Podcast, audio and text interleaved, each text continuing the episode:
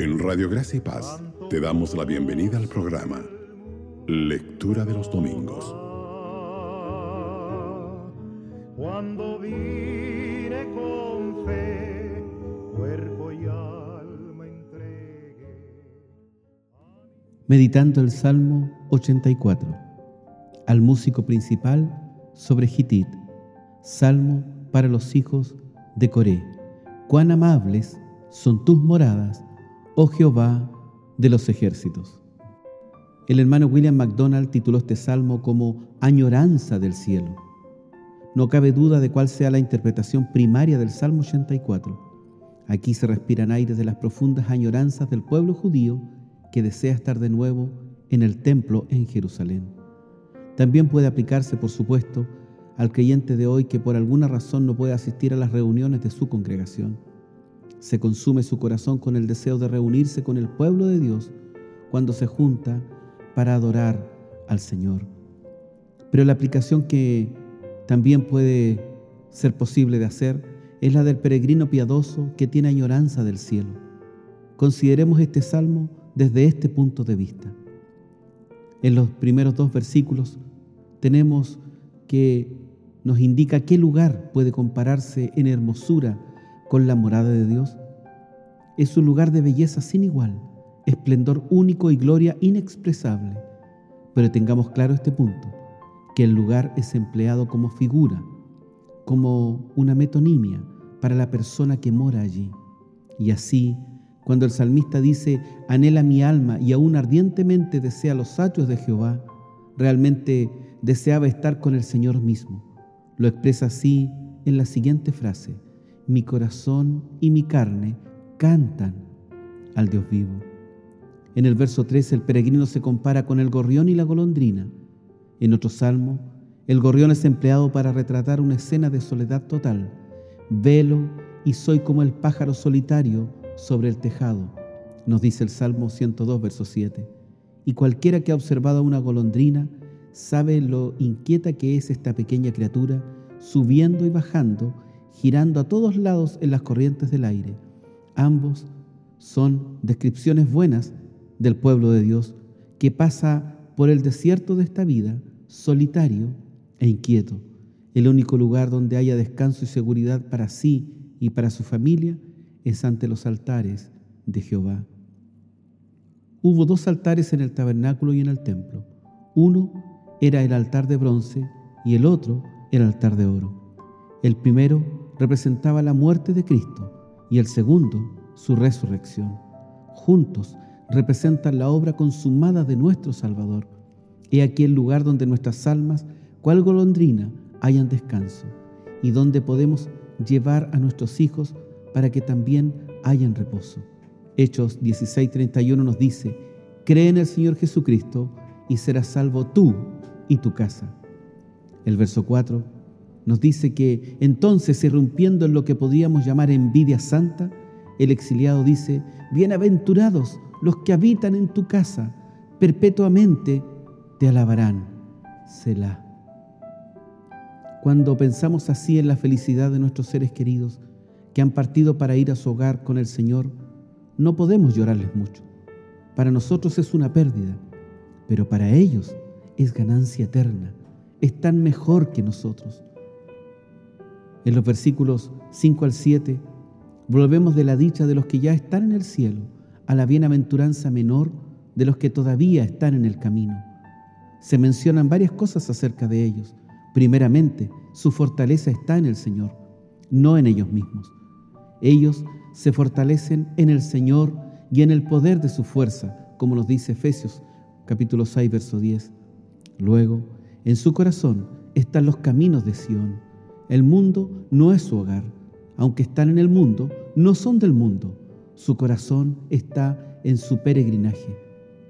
Los versos 6 y 7 nos dice que lo tercero acerca de ellos es que mientras pasan por el valle de lágrimas, el valle de vaca, lo convierten en fuente. Estas almas vencedoras pueden cantar en medio de la tristeza y ver el arco iris a través de sus lágrimas. Transforman las tragedias de la vida en triunfos y emplean las desdichas como peldaños para alcanzar cosas más altas. El secreto de su victoria sobre las circunstancias se halla en esta frase, cuando la lluvia llena los estanques. La lluvia es tomada comúnmente como una figura del Espíritu Santo y aquí se le ve en su ministerio de refrescar, de proveer estanques de aguas frescas y cristalinas para los viajeros en el desierto. Podemos tomar al agua como figura de la palabra de Dios, como en Efesios 5:26. Esto explica cómo ellos pueden ir de poder en poder. En lugar de volverse más débiles a lo largo del viaje, encuentran más y más poder. Aunque la naturaleza externa se va desgastando, la interior se renueva cada día. Ver 2 Corintios 4:16. Entonces aparece una nota maravillosa de certeza. Verán a Dios en Sión. No cabe duda. El viaje por el desierto será coronado al final con el gozo de ver al Rey en su hermosura. En el verso 8, el salmista irrumpe en una oración apasionada. Se dirige primero a Jehová, Dios de los ejércitos, y luego, en el siguiente respiro, al Dios de Jacob. Como Jehová, Dios de los ejércitos, Él es el soberano sobre las vastas multitudes de seres angelicales. Como el Dios de Jacob, es el Dios de aquel que no es digno el Dios del suplantador. Pensemos en esto. El Dios de los ángeles innumerables en reunión festiva es también el Dios del gusano Jacob. Aquel que es infinitamente alto también está íntimamente cerca. Y esta es la única razón por la que tú y yo entraremos en su presencia. El verso 9, podríamos ver esta pregunta. ¿Y cuál es nuestro derecho a estar allí? Mira, oh Dios, escudo nuestro, y por los ojos en el rostro de tu ungido. Nuestra única aceptación es a través de la persona y obra del Señor Jesús. Dios ve a mi Salvador y luego me ve a mí. En el amado soy aceptado y puesto en libertad. El verso 10 podríamos preguntar, ¿y cómo es eso de estar en el cielo? Un día en sus atrios es mejor que mil en otro lugar, lo cual es simplemente otro modo de decir que no hay punto de comparación. Simplemente no podemos concebir la gloria, el gozo, la belleza y la libertad de estar donde Jesús está. Y es bueno para nosotros que no podamos. De otro modo, probablemente seríamos infelices de tener que permanecer aquí e ir adelante con nuestro trabajo. Mejor ser portero en la casa de tu Dios que morar en las tiendas de maldad. Como bien dijo Spurgeon, lo mejor de Dios es mejor que lo mejor del diablo. Y no solo mejor, sino más perdurable. Notemos el contraste entre la casa de Dios y las tiendas de maldad. La primera es una morada permanente, mientras que la segunda se levanta relativamente por poco tiempo. En el verso 11 nos dice que Jehová Dios es sol, proveyendo iluminación en la oscuridad y escudo que protege contra el calor abrasador en el camino.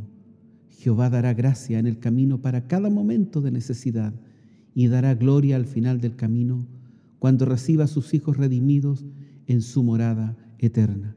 De hecho, el peregrino tiene la seguridad de que no perderá nada entre aquí y el cielo, porque no quitará el bien a los que andan en integridad. Si algo es bueno para nosotros, Él no nos lo retendrá. Si lo retiene es porque no es bueno.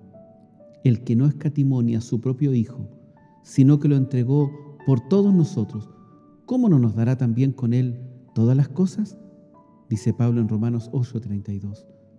El verso 12 nos dice que no es extraño que el salmista termine con una exclamación de todo corazón, diciendo, Jehová de los ejércitos, dichoso el hombre que en ti confía. Nosotros, en nuestros corazones, podríamos responder, sí Señor, estoy eternamente agradecido de ser cristiano. Radio Gracia y Paz, acompañándote cada día.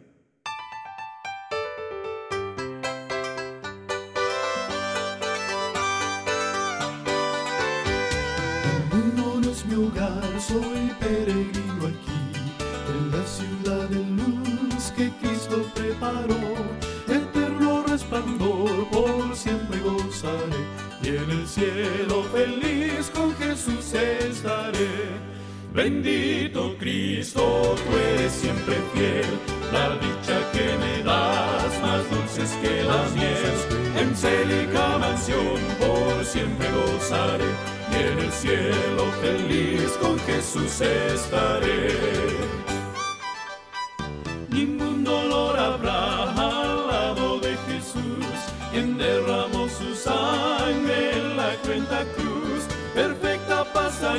por siempre gozaré, y en el cielo feliz con Jesús estaré.